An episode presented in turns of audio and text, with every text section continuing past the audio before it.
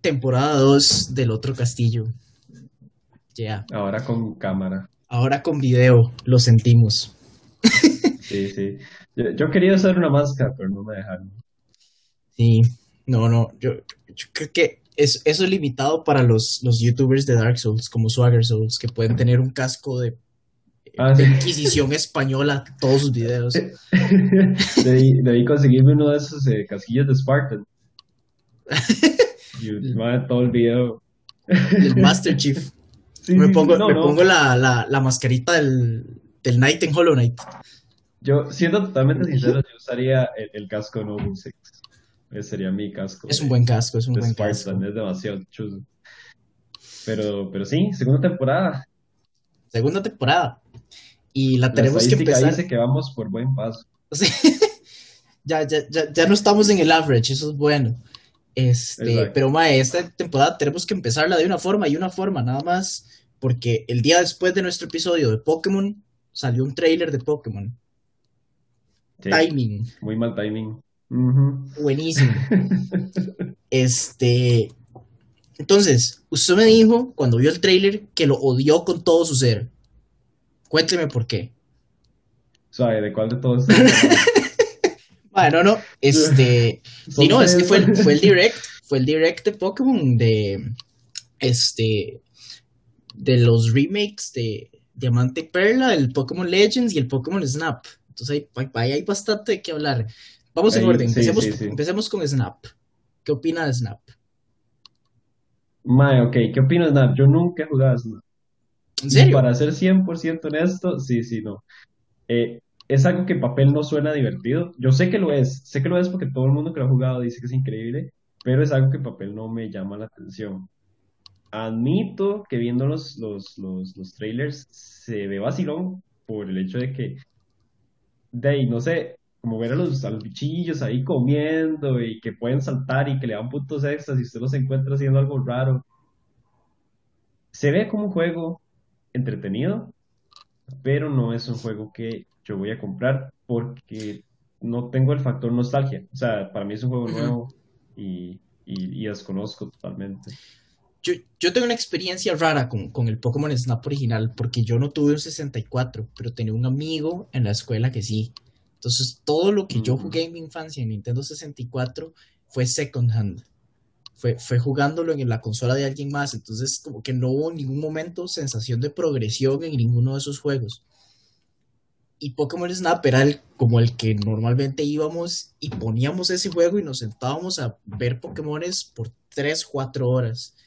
Este. Es que, digamos, lo divertido de ese juego realmente no es nada más tomar las fotos. Es que es un puzzle game. Hay, hay varas que uno tiene que hacer para que el personaje de uno se vaya por los caminos que uno necesita para encontrar los Pokémon que le hacen falta.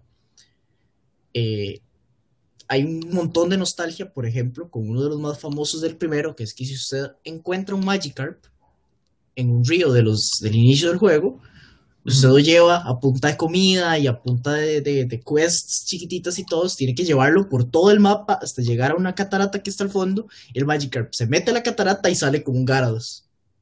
Esa es la Oh, forma en la que se consigue. Y es, el juego está lleno de ese tipo como de, de mini puzzles que hay que ir descubriendo para conseguir los bichines. Ajá, ajá. Es... Y tiene el, el- el- el agregado de que es un juego extremadamente relajante. Sí, e- ese es el asunto. Mm. Siento que hacen falta juegos tranquilos eh, y, y, y por ese lado tiene muchos puntos, porque hay veces que uno quiere jugar nada más para relajarse, estar ahí, como, mira, tengo 20 minutillos, quiero jugar algo tranquilo, pero ¿qué es lo que pasa? Se mete una partida de un juego en línea y termina más frustrado de lo que estaba, ¿verdad? Termina tirando el control, rompiendo el. Switch en dos. Eh, creo que por ese lado tiene mucho valor el hecho de poder nada más jugarlo y estar feliz. ¿sí? Y digamos, para la gente que es fan de Pokémon Snap, han estado pidiendo un remake de Snap, yo creo que como desde que salió el GameCube. Entonces, Mm. me imagino que ese juego tiene un montón de gente emocionadísima. Yo no soy tan fan de Snap, o sea, yo no creo ni siquiera que me lo vaya a conseguir, pero, pero el hecho de que vaya a salir indica buenos pasos por parte de Game Freak. O sea, siento como que es como, maje, ¿sabe qué? Hace rato nos están pidiendo esto, ¿por qué no lo hacemos? Y como que como que todo el direct se fue como por ese lado, entonces... Ajá, y, y es que ahora tienen un, buen hardware para hacerlo. O sea, que realmente se sienta no solo como un upgrade, sino como algo diferente también. Sí, sí, totalmente. O sea, es como volverlo a vivir, pero mejor. Eh, más que ahora de, tienen chorrocientos Pokémones diferentes eh, para, ponerle ahí sus, sus particularidades a cada uno. Entonces, ahí se ve más bonito. Este, pero para mí la parte más importante de todo ese direct fue lo que vino después de Snap. Los remakes de Diamante y Perla.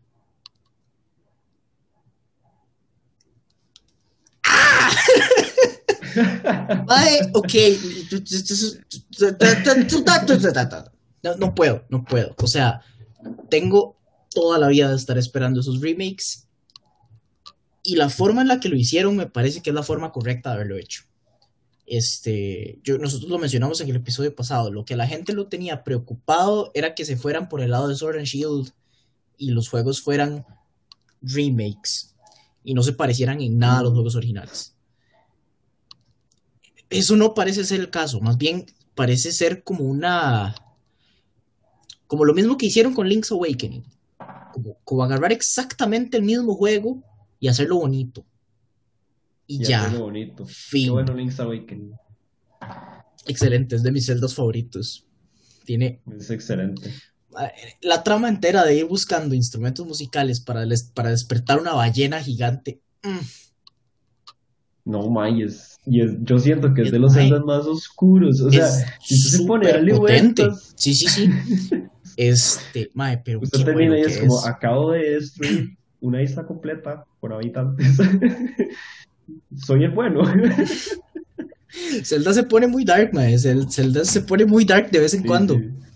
Eh, este, ya se me fue la idea, ¿no? Mae, que. de ahí, es, es me da la impresión de que lo que quieren hacer es darle a la gente que jugó los juegos originales la posibilidad de volver a experimentarlos como algo nuevo. Que eso es lo que yo he querido desde que jugué esos juegos, que son mis juegos de Pokémon favoritos. Por dos. Entonces, va, el, nivel de emoción, el nivel de hype está por los cielos, porque yo vi ese trailer y dije, sí, sí, eso es lo que tenían que hacer, gracias. Igual es Game Freak, entonces voy con cautela. Al rato y la caga. Pero por lo que vi en los trailers. Hemos visto muy poco, hemos visto muy poco. Madre, sí, sí, sí. Este, o sea, el trailer mostró eh, el primer pueblito, la primera ciudad y un par de peleas prácticamente ya. Este, en lo que sí he visto mucho backlash contra el trailer es en, el, en los modelos de los personajes sí, que se ven como, sí, se ven chis, exacto. Sí, no me molestan. O sea, a mí en particular no me, no me parece que se ven feos. Me parece que se ven medio derpy. Pero es que. ¿verdad? Eh, pero es que eh, los, eh. los iconitos, los sprites del jugador en los juegos de pixeles eran ultra derpy. Y era un cuerpito como de 5 pixeles con una jupota como de 16. Entonces como que se apega mucho a eso. Entonces me, me, gusta cómo se ven, aunque no sea como, wow, que estos son esos modelos tan lindos. Es como... Sí, sí, yo siento que están bien hechos.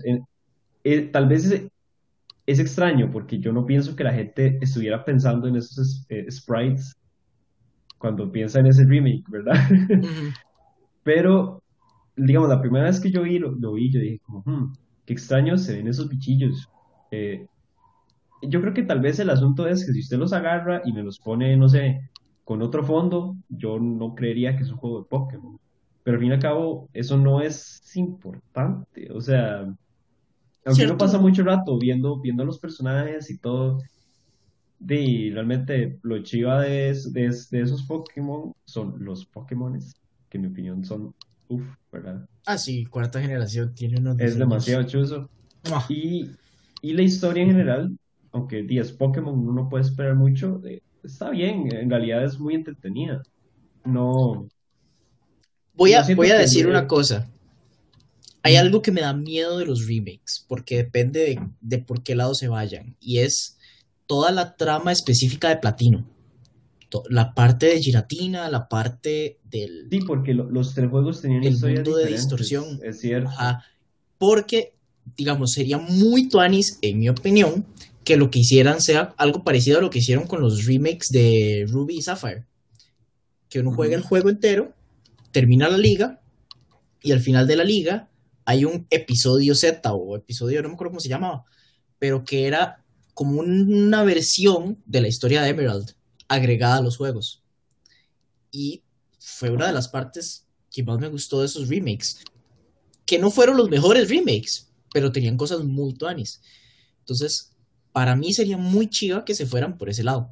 De que hicieran la, la historia tradicional de Diamante y Perla y posterior a la liga agregaran como la trama de Giratina con el mundo de distorsión, toda esa vara.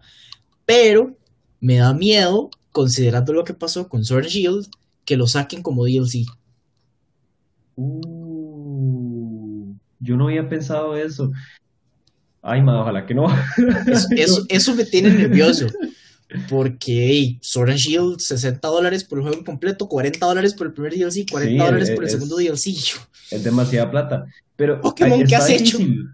Porque, bueno, tendrían que cambiar full la historia. Porque Ah, sí. si no me equivoco, para poder entrar al, al- al mundo de distorsión, había que invocar a Dialga y a Palkia. Pero si en la historia principal ya usted capturó a alguno de los dos, hay, se, se tendrán que capturar después de la liga o algo así. No sé. Yo espero que sí, porque al- algo que nunca me ha gustado de los juegos de Pokémon, eh, que la, que la única excepción creo que son los originales de, de, de Red y Blue, es eso de, de verse obligado a capturar un legendario sí o sí como parte de la historia.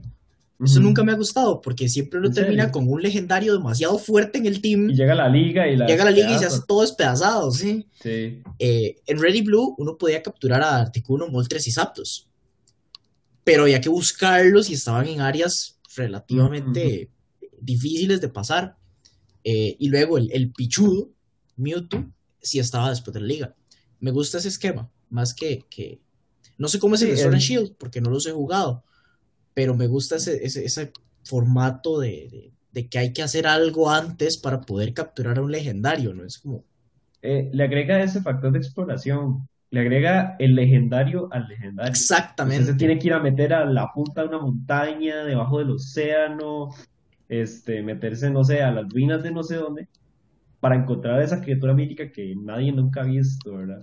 Ajá, Sí, sí, exacto. es- sí, eso es cierto, eso es Y- chiva, y, y, y en parte era vacilón de esa generación, porque hicieron eso con muchos este, legendarios con los eventos. Eso es lo que iba a decir. eh, una de las partes que a mí más me gustaba de la generación 4 era el post-game de ir a buscar los legendarios, do- donde de repente a uno se le abrían áreas nuevas y había que explorar como, "Mae, ve, aquí se abrió un camino, aquí hay una cueva que no estaba antes, ahora tengo acceso a, este, eh, a esta habilidad que me deja moverme por acá.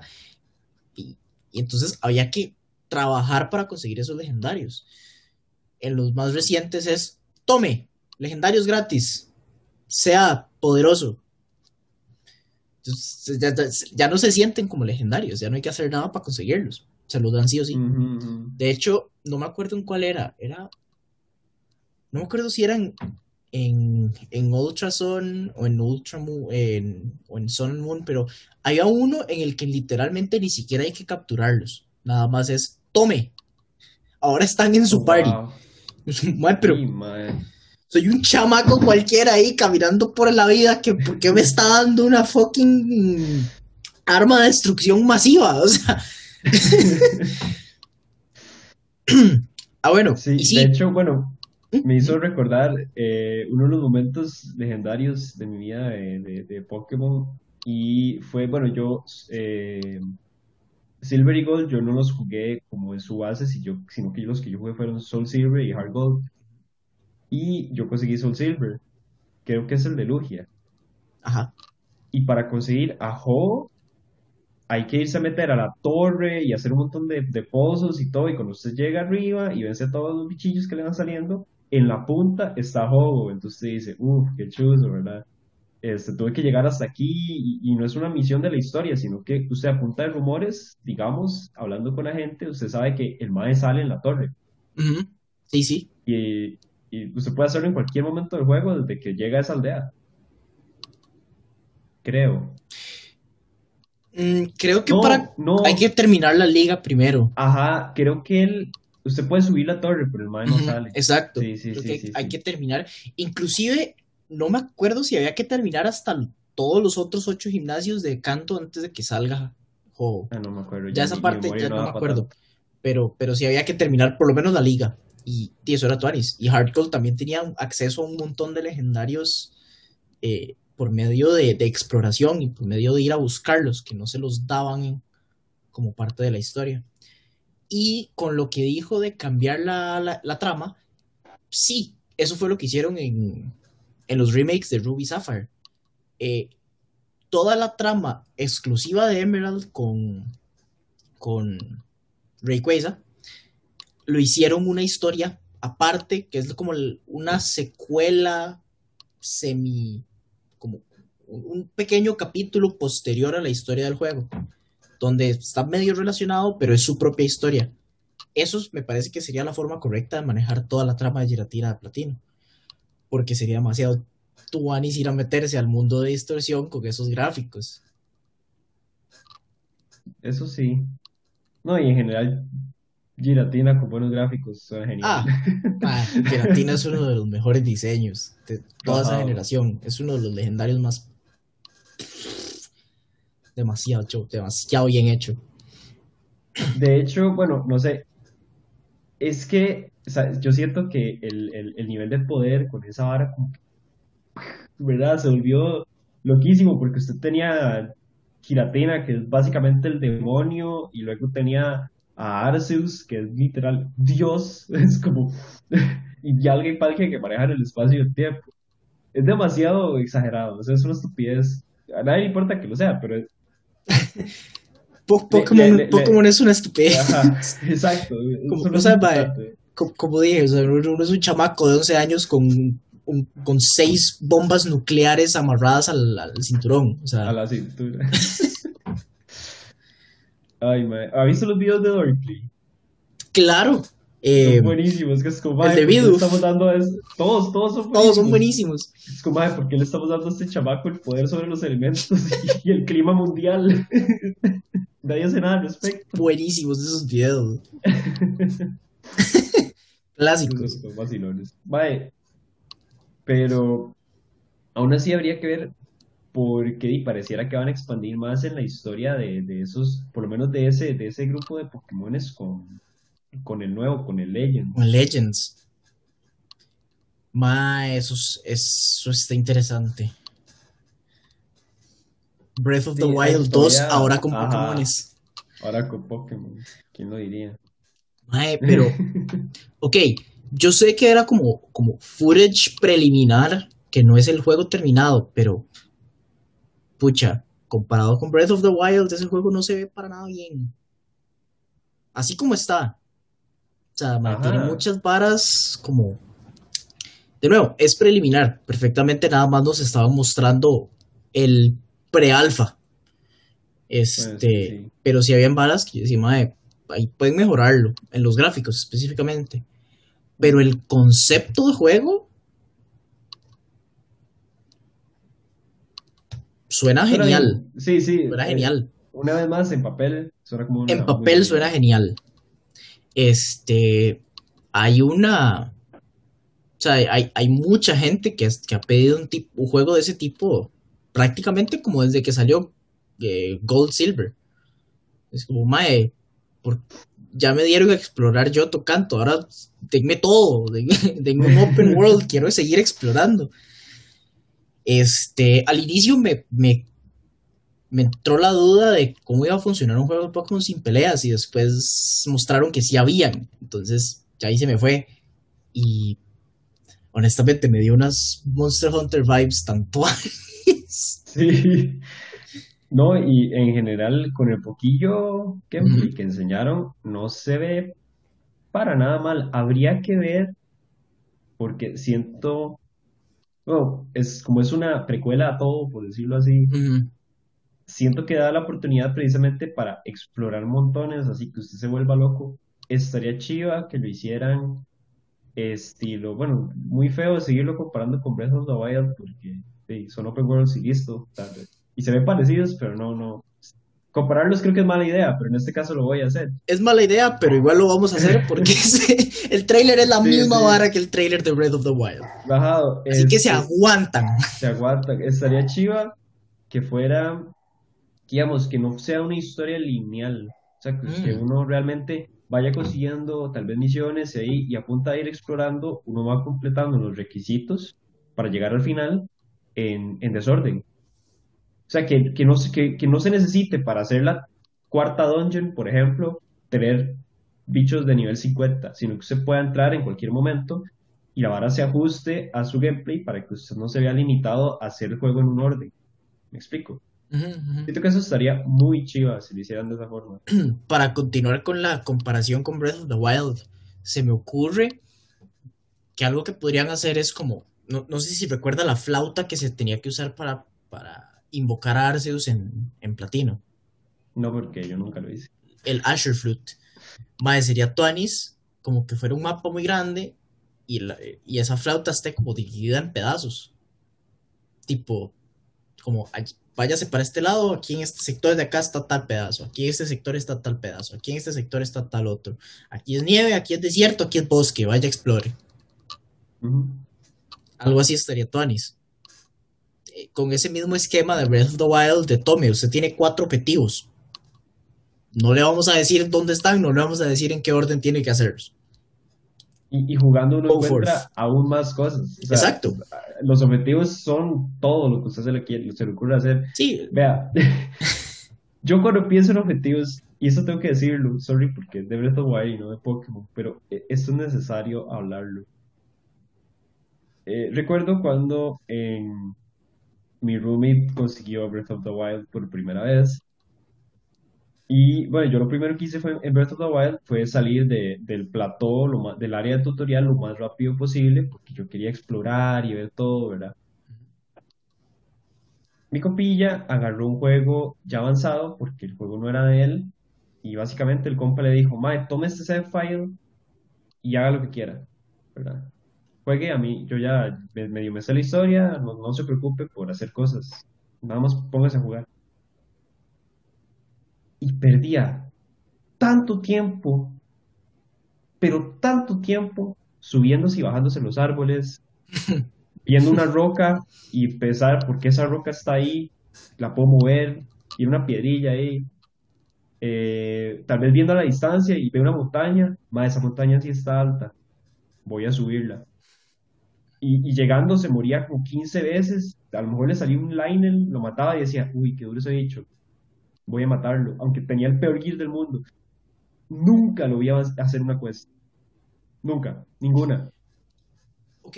Y jugó u- Una experiencia similar cuando yo jugué ese juego. eh, hace poco volví a empezar un, un grabado nuevo en, en Breath of the Wild porque estaba aburrido, tenía el Switch ahí y, y quería jugar algo, entonces lo hice.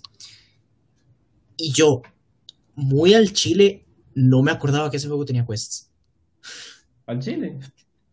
Yo- porque no? yo jugué ese juego así, o sea, yo iba caminando, o sea, obviamente lo- los quests del- de los, se me olvida cómo se llaman, los robots esos gigantes que hay que ir a buscar, Los tío, uno sabe que están ahí, ajá, Ujú. uno sabe que están ahí, pero yo, el, mi, mi forma de jugar ese juego fue esa, fue, ok, tengo que llegar allá, voy a durar 11 horas caminando esta línea recta porque me voy a distraer por absolutamente todo lo que esté en el environment. Sí.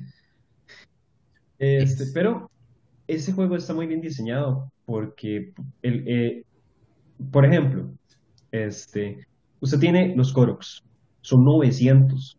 Us- Ese juego no está hecho para que usted los consiga todos, porque son demasiados. Pero ¿sabe por qué son tantos?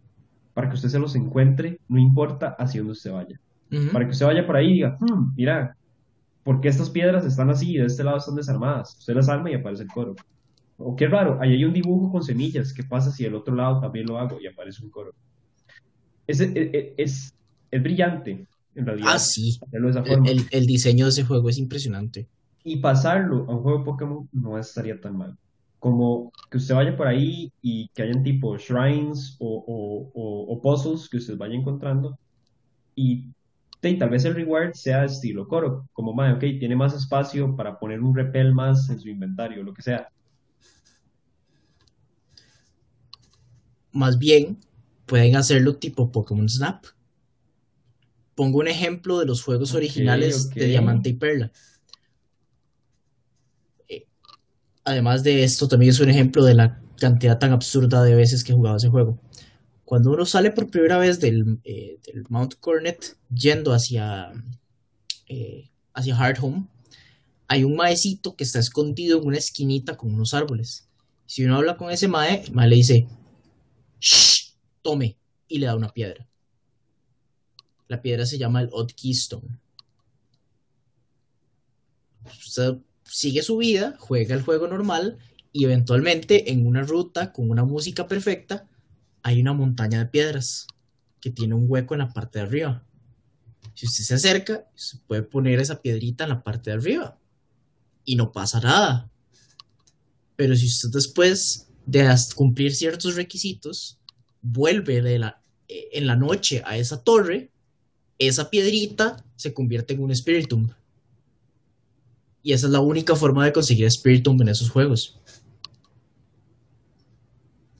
Sí, eso estaría chiva, pero Ese- por ejemplo, eh, hay suficientes Pokémones para hacerlo, pero es, también estaría chiva que hayan diferentes tipos de, de recompensas, ¿verdad? Entre Sí, más variado sí, sí, sea. Más, más motivado se va a ver uno a conseguirlo todo, digamos. Pero también, diga, no me parece una mala recompensa poner esos mini rompecabezas en el juego que sea la forma de conseguir ciertos Pokémones que sean raros, como Spiritomb, Mm. o inclusive para conseguir acceso a los legendarios. Eso sería una forma genial de darles ese, ese aspecto de rareza que les está haciendo falta a los juegos. No se me había ocurrido, eso es algo que estoy pensando hasta ahorita. Y las mecánicas de Pokémon Snap funcionan muy bien para eso. Sí, Es cierto, es usted cierto. puede, en, este, no sé, vamos a ver. Eh, hay un lago. En este lago usted puede conseguir Goldings, puede conseguir Magikarps, puede conseguir Finions. Pero si por alguna razón usted se le ocurre venir con, no sé, una perla mágica y ponerla en, en la arena, en algún spot ahí que haya medio una pista de que hay que hacerlo, puede ver un Dratini salir del, del lago. Es la única forma de conseguir un Dratini, por ejemplo. Este, o. No sé, o sea, son Sí, tantos sí. los Pokémones que las posibilidades de, de cómo ponerlos en el mundo para que se consigan a punta de exploración es infinito. Sí, eso, es- eso me parece bastante, bastante Eso sería bien. genial. No sé si lo vayan a hacer, pero No, no, de ahí todavía no se sabe nada. sabemos por nada es una porquería. tienen lo- los Wingles. Sí, sí. Qué feo que es El, el que el que sabe, sabe. El que sabe, sabe. Qué duro. Los, los que, sí, los que saben, saben lo que es sufrimiento, madre. Qué potencia. Ah, sí, no. Yo, yo pienso que está bien. eh, pueden, tienen mucho potencial y tienen mucho, muchos IPs que no son Pokémon de dónde sacar ideas. Nintendo. Igual, sí, sí, Man, pero por todo lado. todavía hay como. Y no sé, habrá que esperar a ver. Es- falta mucho. Y más con todos los otros releases que, que, que acabamos de comentar, ¿verdad? O sea, hay, hay, hay donde poner la atención. Eh, ¿Sabe qué me gustaría mucho que hicieran? ujú. Remakes de Metroid Prime. Ah, sí. Sí, totalmente. Más que se viene el 4, este es el momento. Yo, yo- un- unos cinco meses antes de que salga el 4 deberían decir, por cierto, aquí está la colección de Prime. Uy, mae. Uy, me pongo a llorar. Sí, yo sería feliz porque Prime es genial. Jugar eso Pero- con un Pro Controller en un Switch. En lugar de Estaría tener que chiva. apuntar con el chuche del Wii. Ah, mae. Esa es la razón por qué era tan frustrante jugar Prime 3. Porque usted tenía que, o sea, no. No era fatal, no era tan invivible, pero honestamente, mejor no. esa no es la forma de jugar, esa no es la forma de jugar shooters. No, no. Este, nunca jugó Call of Duty en Wii, eso sí fue una loquera. Madre, jugué Black Ops, Black Ops 1, lo- Ahora, un eso era compañero una tenía en Wii. Era tan bueno. Sí, sí, era divertido, no, no, hay- no lo voy a negar. Es que un. Uno Sí, sí, solo sí. no lograba hacer nada, como, suave, suave. Pero, por ejemplo, si admito una cosa. Si a mí llegan y me tiran de un día para otro, Mae, se viene la trilogía de Prime para Switch. Y digo, excelente. ¿A cuánto? ¿40 dólares? Pa, 60. Ahí yo voy a decir, "O- ok, no, eso no está bien. Porque yo ya jugué esos juegos. Mm. No recuerdo, eh, no recuerdo qué tan largos eran, pero estoy de acuerdo. O sea, Pues, Ul- es de esos juegos que son largos si usted no sabe, si es la primera vez, si usted ya, si ya los ganó, son cortísimos porque usted ya sabe todo lo que tiene que hacer. honestamente ya no me acuerdo qué hay que hacer. eh, Pero estoy de acuerdo con eso. sí, Más porque hemos visto un montón de, de otras compañías hacer remakes de juegos y sacarlos a precios más bajos. más baratos. a precio de remake, como Halo, como los de Mass Effect que están por venir. Pero Y, y yo no veo a Nintendo haciendo remix a Prime. Yo los veo haciéndoles un puerto y por eso es que no tiene sentido. Ah, sí, si hacen un puerto y los ponen a, a precio completo, ahí sí se mamaron. Mm, Y, y la razón por la que preocupa más es, por ejemplo, el, el- el año pasado, mae, chileado. el año pasado salió eh, Mario 3D All Stars. Ese era el que traía Trae Sunshine, 64, Sunshine y 64. Galaxy, Ajá. ¿Verdad? Empezando porque debería de haber traído Galaxy 2. Empezando por ahí. Ajá. Pero los tres juegos no, no tienen, no, no están optimizados realmente para el Switch. Son puertos sin modificar de los juegos originales. Lo que hicieron fue quitar algunos glitches que los speedrunners usaban, lo cual en jugar los speedrunners bastante. Entonces, Buenas, ¿Qué es lo que venimos a jodernos, en a cagarnos en la única comunidad que queda sobre esos juegos. sí, en serio. ¿Y qué, pero qué es lo que pasó? Vea. Eso sí que tiene el, El- trademark de Nintendo. Sí, sí, sí. Pero el caso que yo veo más feo, por ejemplo, es el de 64. Ujú. ¿Por qué? Porque usted tiene Mario 64. Mario 64 es un juego viejo y es un juego tieso. O sea, en, en realidad es un juego bueno, Es un pero juego- es un juego con muchos errores. Es un juego tan viejo que salió el mismo año que Pokémon Stadium, que voy a aprovechar para corregir que dije que ¿O no? tenía 18 años y no, tiene 22. 23. 23. Este, queda No salió- este año, mae. Sí, pero no salió como en noviembre, una cosa así. Ah, no sé. Bueno, el punto es que tiene... 22, 23 años. O sea, Sí, ti- sí. tiene la misma edad que nosotros. Y yo dije 18. Pero bueno, el asunto es que es un juego donde usted intenta moverse con el análogo y, y- y usted se siente pegado, que el mano reacciona bien a sus movimientos. La cámara es lo peor del mundo. O sea, realmente son muchos problemas que en aquel entonces no se veían como problemas porque era algo nuevo. Los juegos Ujú. 3D estaban apenas existiendo, pero actualmente son cosas que uno ve en juegos malos. Y son cosas que pudieron haber arreglado. La- Arreglar la cámara, arreglar el movimiento y arreglar cómo responde Mario a 300 inputs del control. Pero ¿qué es lo, qué es lo feo? No solo no cambiaron nada, no solo el juego sigue siendo igual de tieso que cuando usted jugaba en 64, en una consola como el Switch, sino que hay ROM hacks en internet que sí lo hicieron y son gratis. Ujú. Entonces, usted tiene una compañía multimillonaria como Nintendo, haciendo un puerto de un juego de Nintendo 64 y dejándolo igual, sin hacerle quality of life, de nada. Y luego usted tiene la misma opción de jugarlo en la compu con los mismos controles del Switch, porque se puede con los controles del Switch. Con mejor calidad, con soporte de 4K, con 60 frames, con controles que sí funcionan, gratis. Y el juego cuesta 60 dólares. Ok, sí, trae otros dos juegos. Pero el caso con esos otros dos juegos es exactamente el mismo. Porque el movimiento de Mario Sunshine y Mario Galaxy tampoco está optimizado para Switch. Sunshine, Sunshine era para GameCube, ¿verdad? Para GameCube.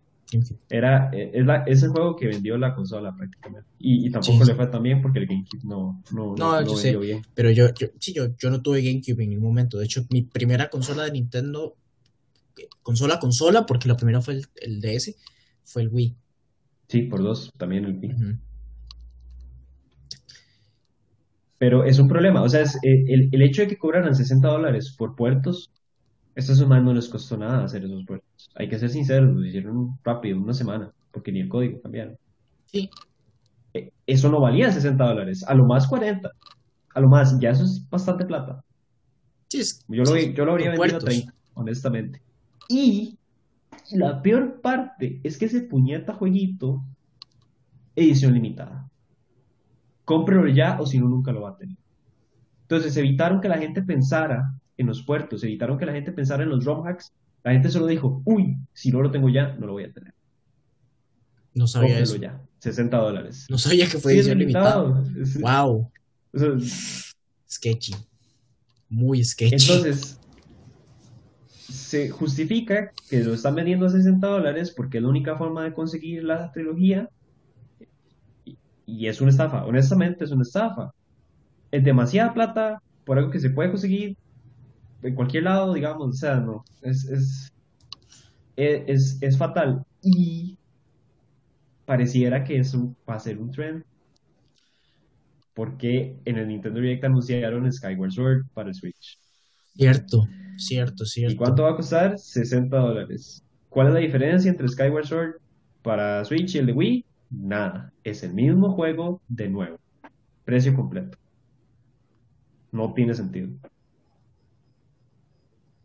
Nintendo, ¿qué haces? Es es es súper tonto. Y yo que amo Skyward Sword. Skyward Sword fue mi segundo Zelda. Skyward Sword O es, el, es el único juego de Zelda que hasta la fecha no he jugado. Es excelente, debería jugar. El, el único. Todos los demás los he jugado. Pero ve, vea este problema, usted no lo ha jugado y yo le puedo decir a usted, más de los mejores, porque desde mi perspectiva lo es.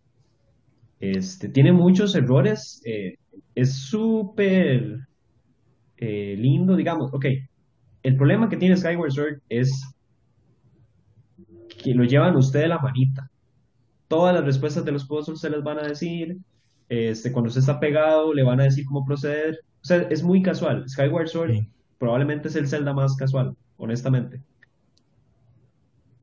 Entonces, para alguien que ya sabe jugar juegos de Zelda es muy irritante, porque a uno le gusta explorar y descubrir solo y ahí le están diciendo cómo hacer las varas. Pero aún así, yo lo considero un buen juego, porque me gusta.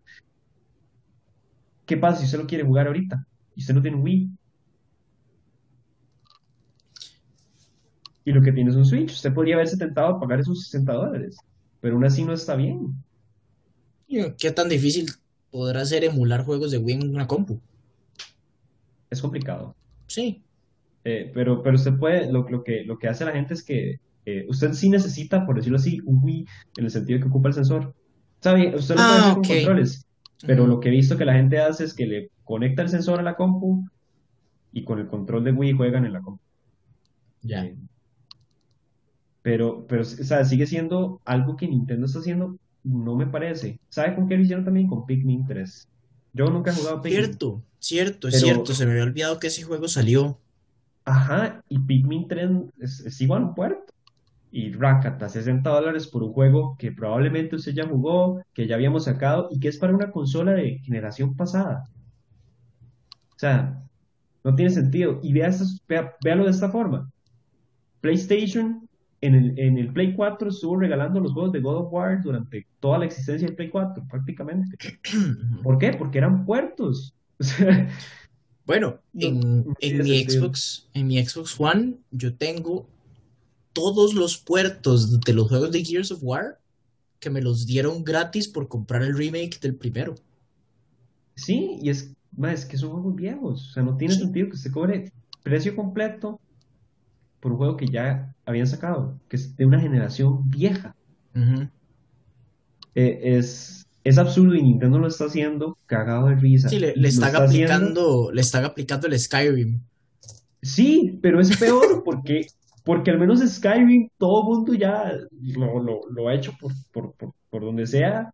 En cambio, estos juegos de Nintendo, no solo no todos los han jugado, sino que la gente que los ha jugado tiene una nostalgia aún más grande. Porque aunque Skyrim salió en todos los puertos, usted siempre tenía la seguridad de que podía jugar Skyrim donde fuera. En este caso no. Esos juegos de Wii, solo para Wii servían. Como los Prime. Bueno, no, los Prime no, Prime 3. Si usted quiere volver a jugar Prime 3, usted necesita Wii. Eh, eh, eh, no sé, es un modelo de negocios que funciona y me da cólera que funcione. Lo odio.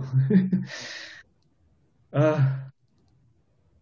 Este es el rant de este episodio. Ay, Maldito El- Nintendo. el primero. tiene- tiene- porque el ¿quién sabe? No sabemos para dónde vamos. Odio que Nintendo tenga los derechos para tantas cosas que me gustan. Ay, Les da demasiado poder sobre mí. Esos más pueden hacer lo que les dé la gana conmigo. Ah, ay, mae. Sí. Es que eh, Pokémon no es directamente de Nintendo, pero might as well be. O sea, que Game Sí, Freak siempre se ha comportado de la misma forma. ujú.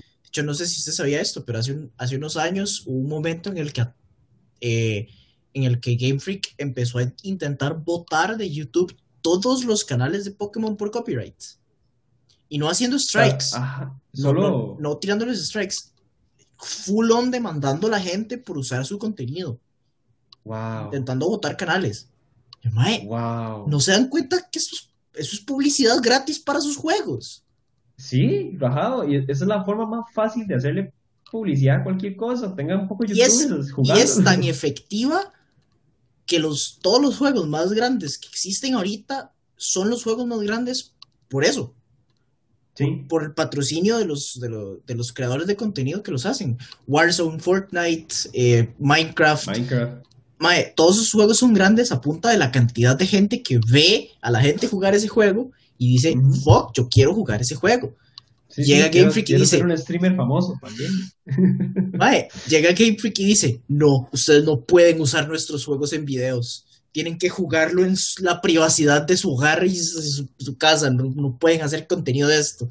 Y si deja que su hermano vea, demandado también. No pueden verlo jugar, madre. Nada de Backseat Gaming, mae. Lo juega usted en su camita, metido en las cobijas o en el inodoro solito. Nada más. Si se lo presta al primo, le secuestramos al primo. Mae, es que so- son prácticas que uno no entiende. Y dice, mae, Sí, o sea, es, es muy extraño. sí, mae, pero. Y no sé, Ni- Nintendo es una compañía tan extraña. Hace cosas muy nice y cosas muy estúpidas al mismo tiempo. Es muy raro. Mae, tienen, tienen unos IPs que, que, que podrían valer seis mil veces lo que valen ahorita. O sea, Sí, tienen de los nombres Ajá. más reconocidos en el mundo. Mario, Kirby, este, Pokémon, Zelda, Zelda, Metroid, Metroid. Pikmin, Animal Crossing también, ¿verdad?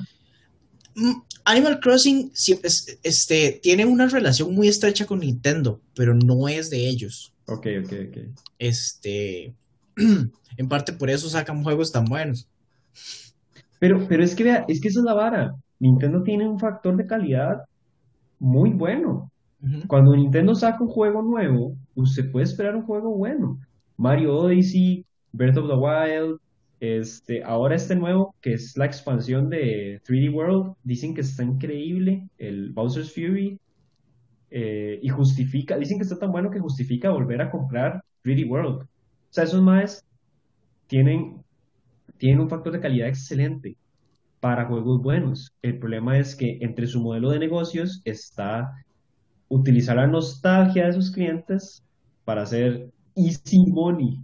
O sea, Es que es plata fácil, eso es lo que es. Ellos tienen ahí los switches guardados en un, ser- en un servidor o en no sé, una gaveta, lo que sea. Na- Nada más En la un sacan. floppy disk. Sí, sí, la sacan, le cambian los inputs y los outputs, le cambian la resolución y listo, vámonos. Eh, es una manera muy Le fácil. Pa, de hacer 60 dinero. dólares, vámonos. Y si vende, y, y, y si vende mal, no importa, porque no les costó plata. O sea, no les costó nada hacerlo.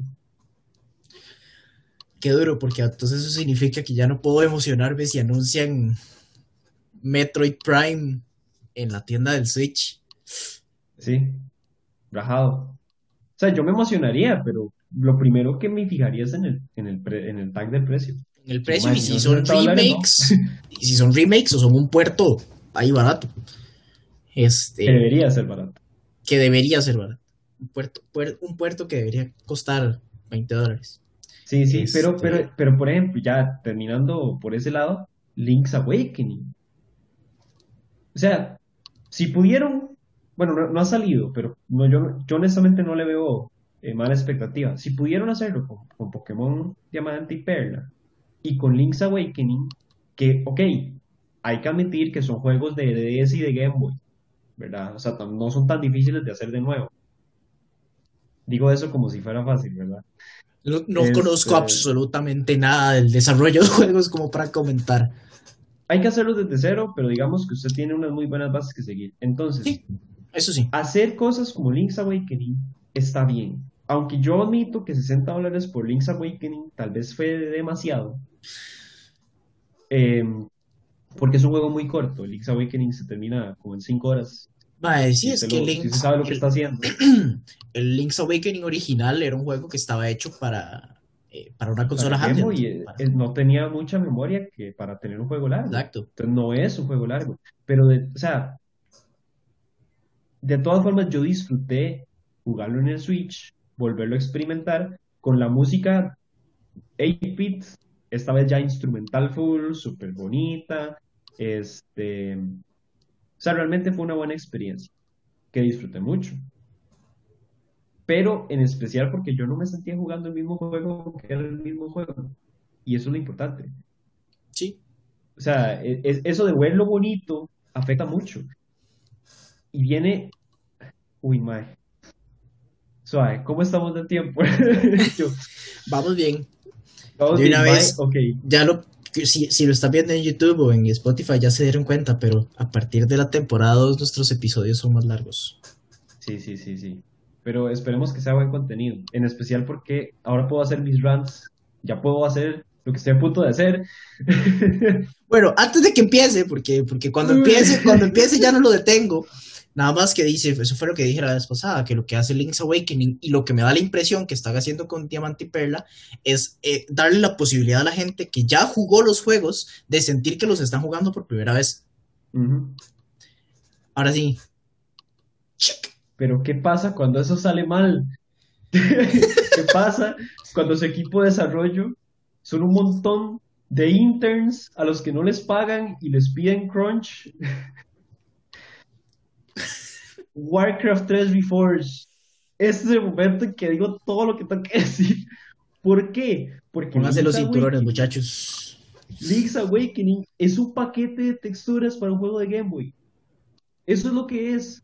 Pero, ¿qué es lo que, pero, pero la experiencia es una experiencia bonita. Usted se siente jugando un juego a- nuevo de Zelda. Yo no me siento jugando en un Game Boy. Yo estoy jugando un juego de los que espero de Zelda actualmente. Los gráficos son preciosos. La Son música hermosos. la volvieron a hacer toda. Y las dungeons siguen siendo las mismas, pero ahora son aún mejores porque ahora sí entiendo lo que está en pantalla. Y, y el juego en general es genial. Y se siente como un nuevo juego. Pero, ¿qué es lo que pasó con Warcraft 3 Reforged? No es como Link's Awakening, que volvieron a hacer el juego desde cero y que se, y sintiera igual, sino que Warcraft 3 Reforged es literalmente un paquete de texturas que cuesta 60 dólares. No, no es cierto, cuesta como 30, 30 40, por ahí cuesta, o sea, no cuesta precio completo, pero no quita que es un paquete de texturas y nada más. Porque ni siquiera cambia el código del juego, lo que hace es que le cae encima. Le cae encima, cambia las texturas y felicidades. Disfrute de nuevo Warcraft. Y uno dice, bueno, hey, que conste, yo tengo el juego y yo, yo gané la historia de nuevo eh, en Hard, en Reforged, ¿verdad? Para que no digan que, que no, que yo lo jugué completo. Así que este review viene de una persona con el corazón roto, pero que sufrió por toda la experiencia. Reforged no se siente como un juego nuevo. Y, y, hay veces que hasta se siente como un downgrade. Porque los gráficos son más bonitos. Pero las texturas no se sienten nuevas. Cualquier persona que en ese momento vaya y pesquiva Warcraft 3 Reforged Gameplay va a ver esos modelos, va a ver la forma en que se manejan y se comportan, y ese juego no se ve nuevo. Salió hace un año y no se ve nuevo. Se ve como, se ve como el juego viejo, se ve demasiado igual. Y el otro día vi algo que tiene mucho sentido. Que la gracia de estos remakes es hacer al juego ver como lo recordamos. Mm. Mm. El asunto es que Reforge literal, literal, lo hace ver viejo y uno no lo recuerda viejo. Obviamente, si uno se devuelve a jugar el viejo, lo va a ver viejo, pero cuando uno lo jugó por primera vez, esos gráficos eran lo más top del mundo. Pero ahorita usted juega el Reforge, que supone que es la versión nueva, y se ve igual, aburrido, sin nada nuevo.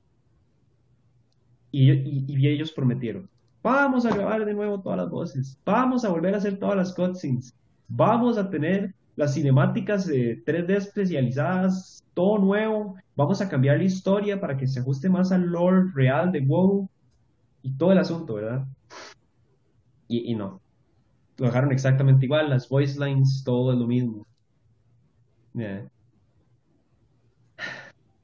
Eso es lo que no tienen que hacer. Honestamente, tienen Reforge, ¿Qué no hacer? Link's Awakening. ¿Qué está bien hacer? Pero al menos Reforce es más barato que Link's Awakening. Sí.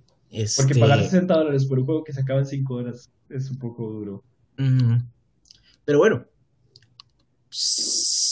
eh, volviendo al ejemplo de Pokémon, si todo se mantiene exactamente igual a como eran los juegos viejos, ya todavía Diamante y Perla son juegos de unas buenas 30 horas. Ya ahí es un poco más, un poco más razonable pagar el precio completo. Y el hecho de que digamos que usted se lo consigue, y yo también, podemos jugar juntos. O sea, eh, aún está esa posibilidad de, ah, mae, demos unas partidillas ahí rápido y nos divertimos, ahí a hacer feo. O sea, tiene más que solo la historia, porque la gente que se toma Pokémon competitivo muy en serio puede meterle otras 100.000 horas, digamos. Sí, este, y digamos, todavía no sabemos si esto va a ser así o no, pero si, si el endgame de esos juegos nuevos es igual al endgame de los juegos originales, más fácil se le van a unos 100 horas. El Battle Frontier que tenían esos juegos, especialmente el de Platino, era excelente. O sea, uno podía pasar horas de horas de horas de horas haciendo eso porque no era fácil. No era nada más, bueno, voy a hacer estas 25 peleas y vámonos. Eh, se duraba rato y había que jugar bien y había que pensar las estrategias y todo. Y obviamente yo, como un chiquito de 12 años, nunca lo logré. Ajá, sufría. porque era un chamaco bastante imbécil.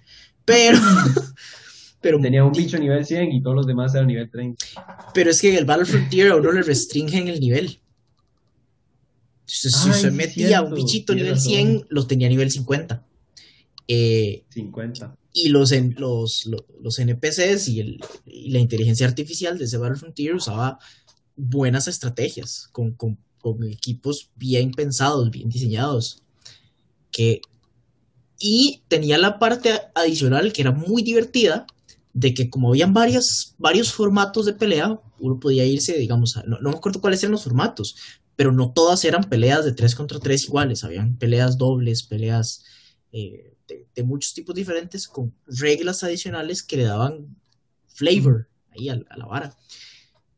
Eh, el de Black y White 2, el, el, Pokémon World Championship, era también excelente. Este, más porque tenía el, eh, el bonus adicional de que los jefes eran eh, líderes de gimnasio y Elite 4 y champions de todos los juegos pasados.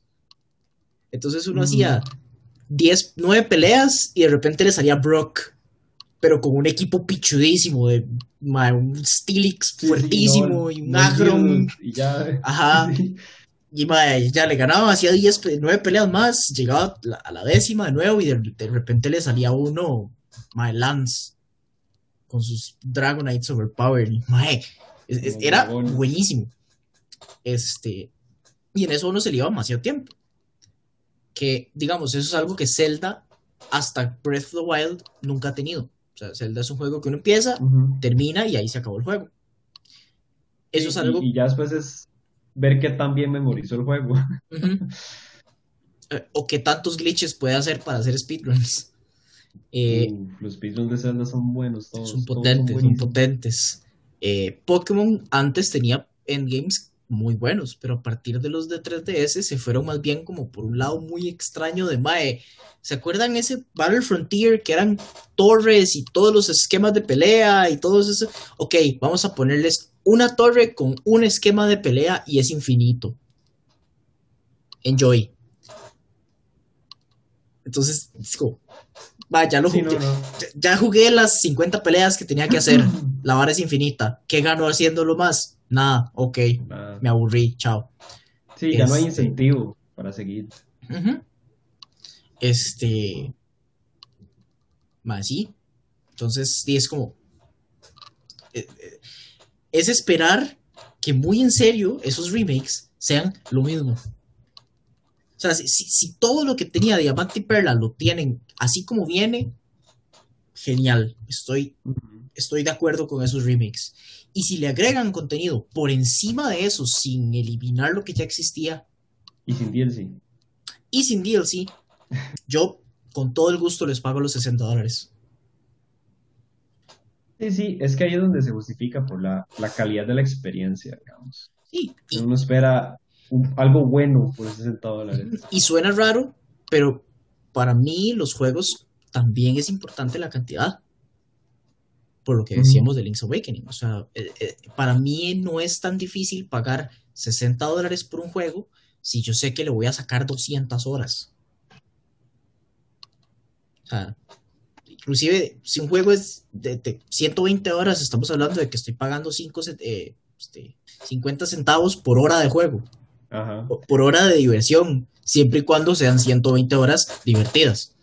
Exacto. Este, no, las otras es, no cuentan. Eso, es, eso para mí no es difícil justificarlo porque es mi principal forma de entretenimiento. Uh -huh. Este, en el caso de Pokémon, yo sé que Pokémon me gustaba muchísimo en sus formas viejas, entonces para mí no es difícil justificar un juego de 30 horas que voy a disfrutar un montón por 60 horas. Eh, y madre, no sé, habrá que ver cuando salga. Porque, de fijo, sí, porque de fijo lo voy a comprar. Aunque saquen todos los leaks y yo diga, holy shit, está espantoso, igual me lo voy a comprar solo para poder cagármele con criterio. Pero espero que no lo esté. Sí, sí, solo espere que no sea un Reforged. Aunque no sea un Reforged, mae.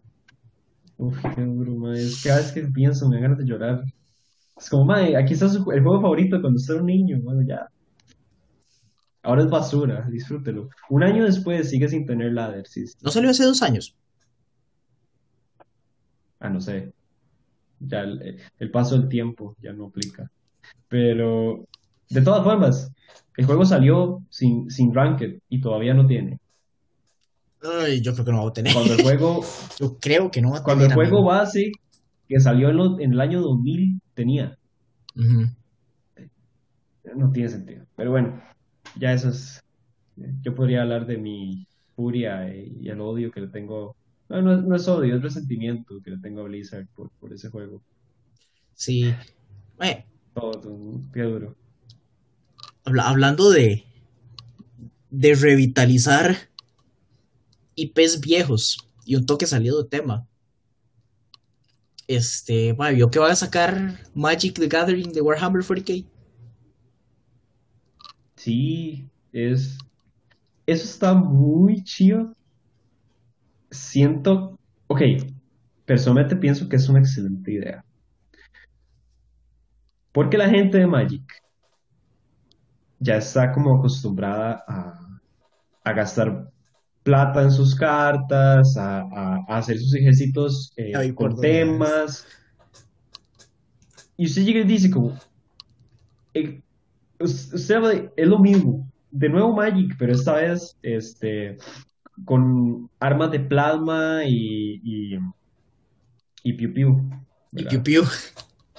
Exacto, pero dice, yo, siento que funcionan súper bien en conjunto. O sea, no, no soy Claro, no, no, particularmente... estoy, estoy, estoy de acuerdo. No soy, no soy tan fan del juego de Magic, pero por lo poco que sé de cómo se juega, siento que el, el esquema de lore que tiene Warhammer 40k se adapta perfecto como a, a las mecánicas de Perfecto, Magic. perfecto.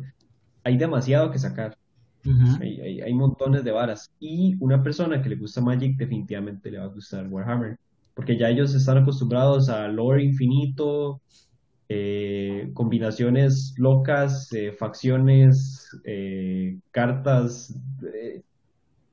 Warhammer es perfecto. Para la audiencia de Magic, Warhammer es, es, es Magic 2 esto me parece una excelente idea. Y, y, y funciona bien para el otro lado. Yo no sé nada de Magic y Magic nunca me ha interesado, pero Warhammer sí. Entonces, ¿qué pasa? A lo mejor me meto en la vara, pero por el lado de Warhammer, ¿me explico? O sea, Yo creo los que dos- ya de por sí esas dos comunidades tienen mucho overlap.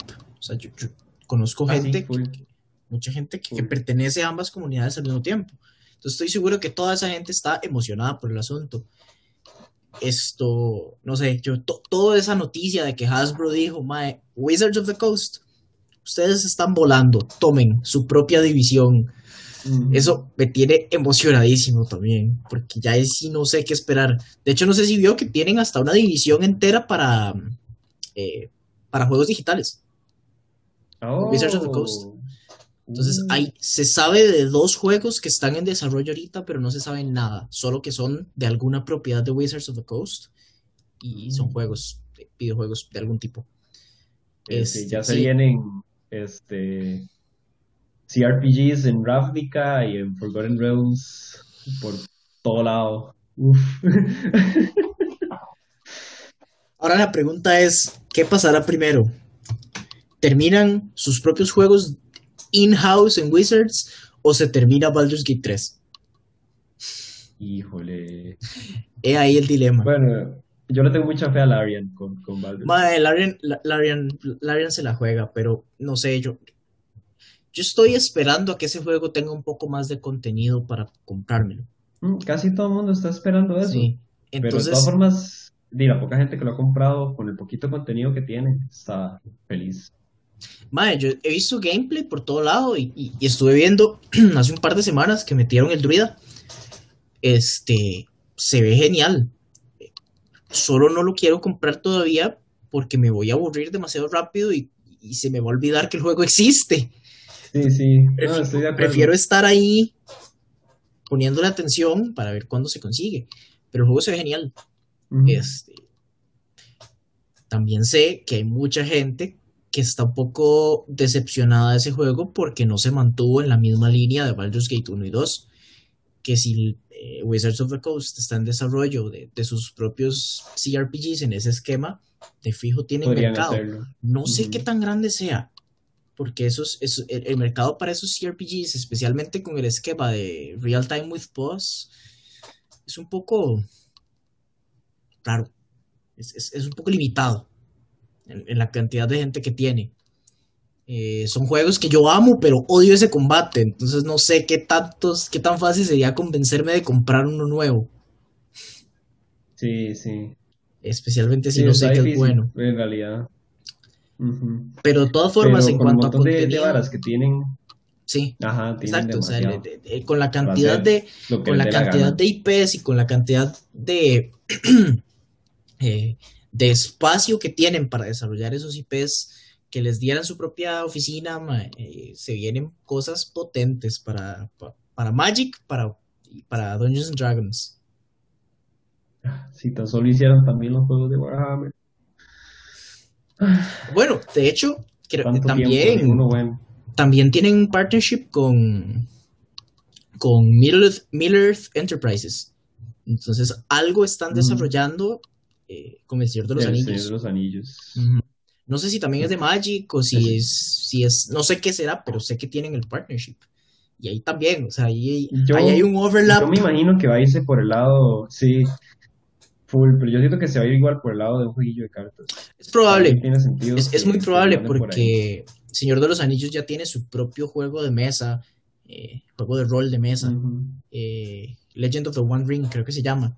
Este. Pero de ahí. Hay que esperar a ver qué hacen con eso.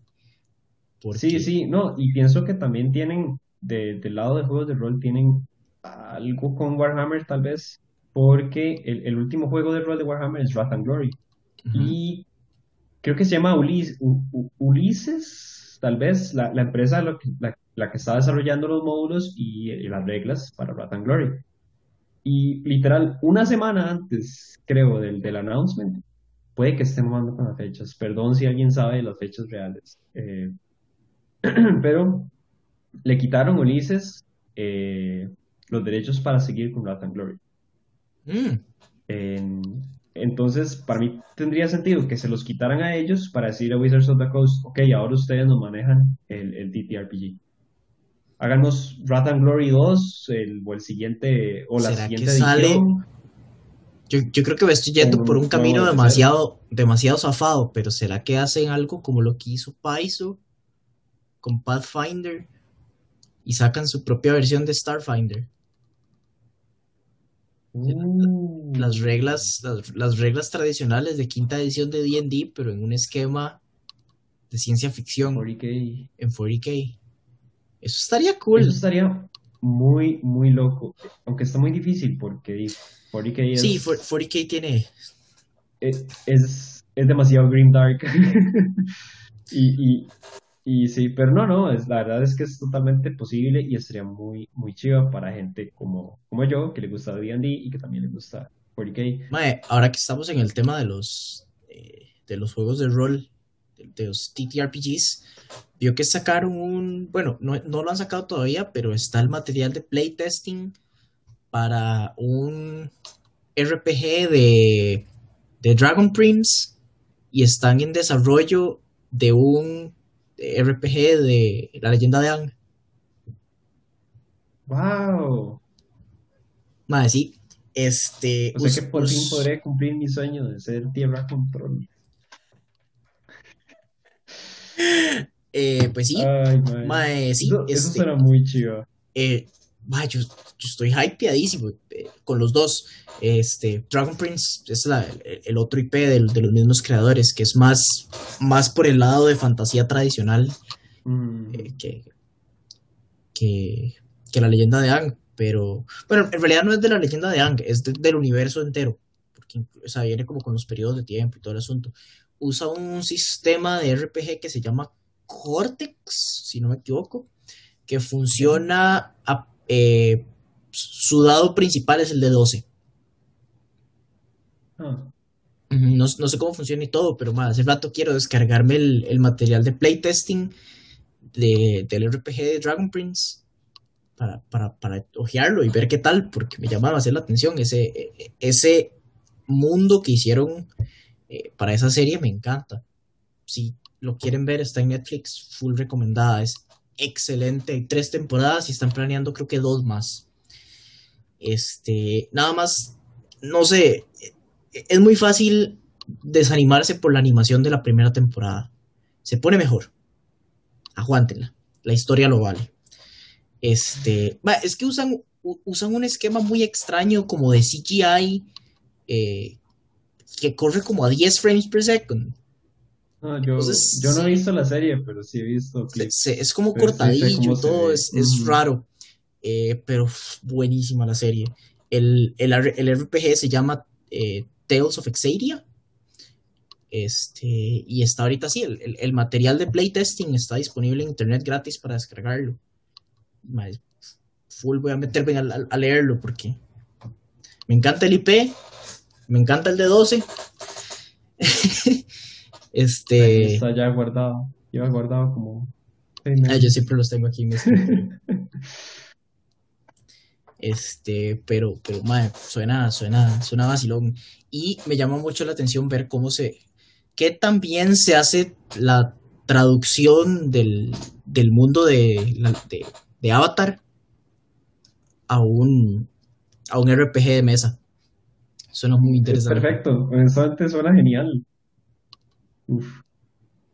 O sea, ya vi, ya vi, ya vi la, la tablilla de reglas que dice como, no sé, tierra control y ahí vienen como tierra tradicional, este, metal control y así. Usted nada más elige la subclase, por así decirlo. Sí, eh, eh, usa- como usan el mismo, como usan el mismo sistema, quiero ver el de Tales of Exaria para ver cómo, cómo están ajustando las mecánicas a la magia que tiene Dragon Prince, porque no es igual, pero tiene cierta similitud con la magia elemental de Avatar. Entonces, por, por lo menos alguna idea me daré de cómo va a funcionar la mecánica. Porque también ese es un sistema de magia un poco más suavezón, como para ponerlo hechizos con efectos específicos y todo. Entonces me da la impresión de que la magia en ese sistema va a tener algo co- como, como mecánicas más como de checks que de, Sí, sí. que de hechizos, digamos. Este, pero quién sabe, porque la magia de Dragon Prince funciona a partir de runas, entonces ahí al- algunas loqueras se pueden sacar. Pero vaya, al- algo ahí para, para mantener observando. Sí, sí, yo no sabía nada de eso, así que de vivo, espero que usted me mantenga informado. Porque como yo no he visto nada, es muy probable que no me llegue nada. Mae, sí, lo intentaré. De vivo. Yo creo que podríamos ir cerrando por ahora. Sí, sí, uff, el primer episodio, episodio, de la segunda temporada de El Otro Castillo. Sí, espero que les haya gustado mi cara. No. Y si no, pueden dejarlo en cualquier comentario en todo lado. Exacto, exacto. po- brownie points si lo hacen llorar. Sí, sí, pro- prometo subir el video llorando, leyendo los No comments. prometa eso. No prometa eso, que el No, internet no, no, es poderoso. Es, es poderoso, pero usted lo que tiene que hacer es ma- manipularlos. Llega y dice como, a los 100.000 likes, subo video llorando. Ahí está. Eh, ¿cómo es el, el de, el de 100.000 Davey, likes. el de Davey 504? Eh, 100 mil No, 100 sí. mil likes por un tier reveal. Crying reveal. Mae. Ese más es un genio. Eh, bueno, ese será más o menos el formato, entre comillas, formato del Estamos podcast ahí. en adelante. Este, si tienen comentarios, déjennos saber, eh, ya sea por nuestro Instagram, el otro castillo eh, guion bajo podcast, eh, o en YouTube, donde sea que lo estén viendo. Eh, también tenemos un Patreon, por si quieren ahí apoyar.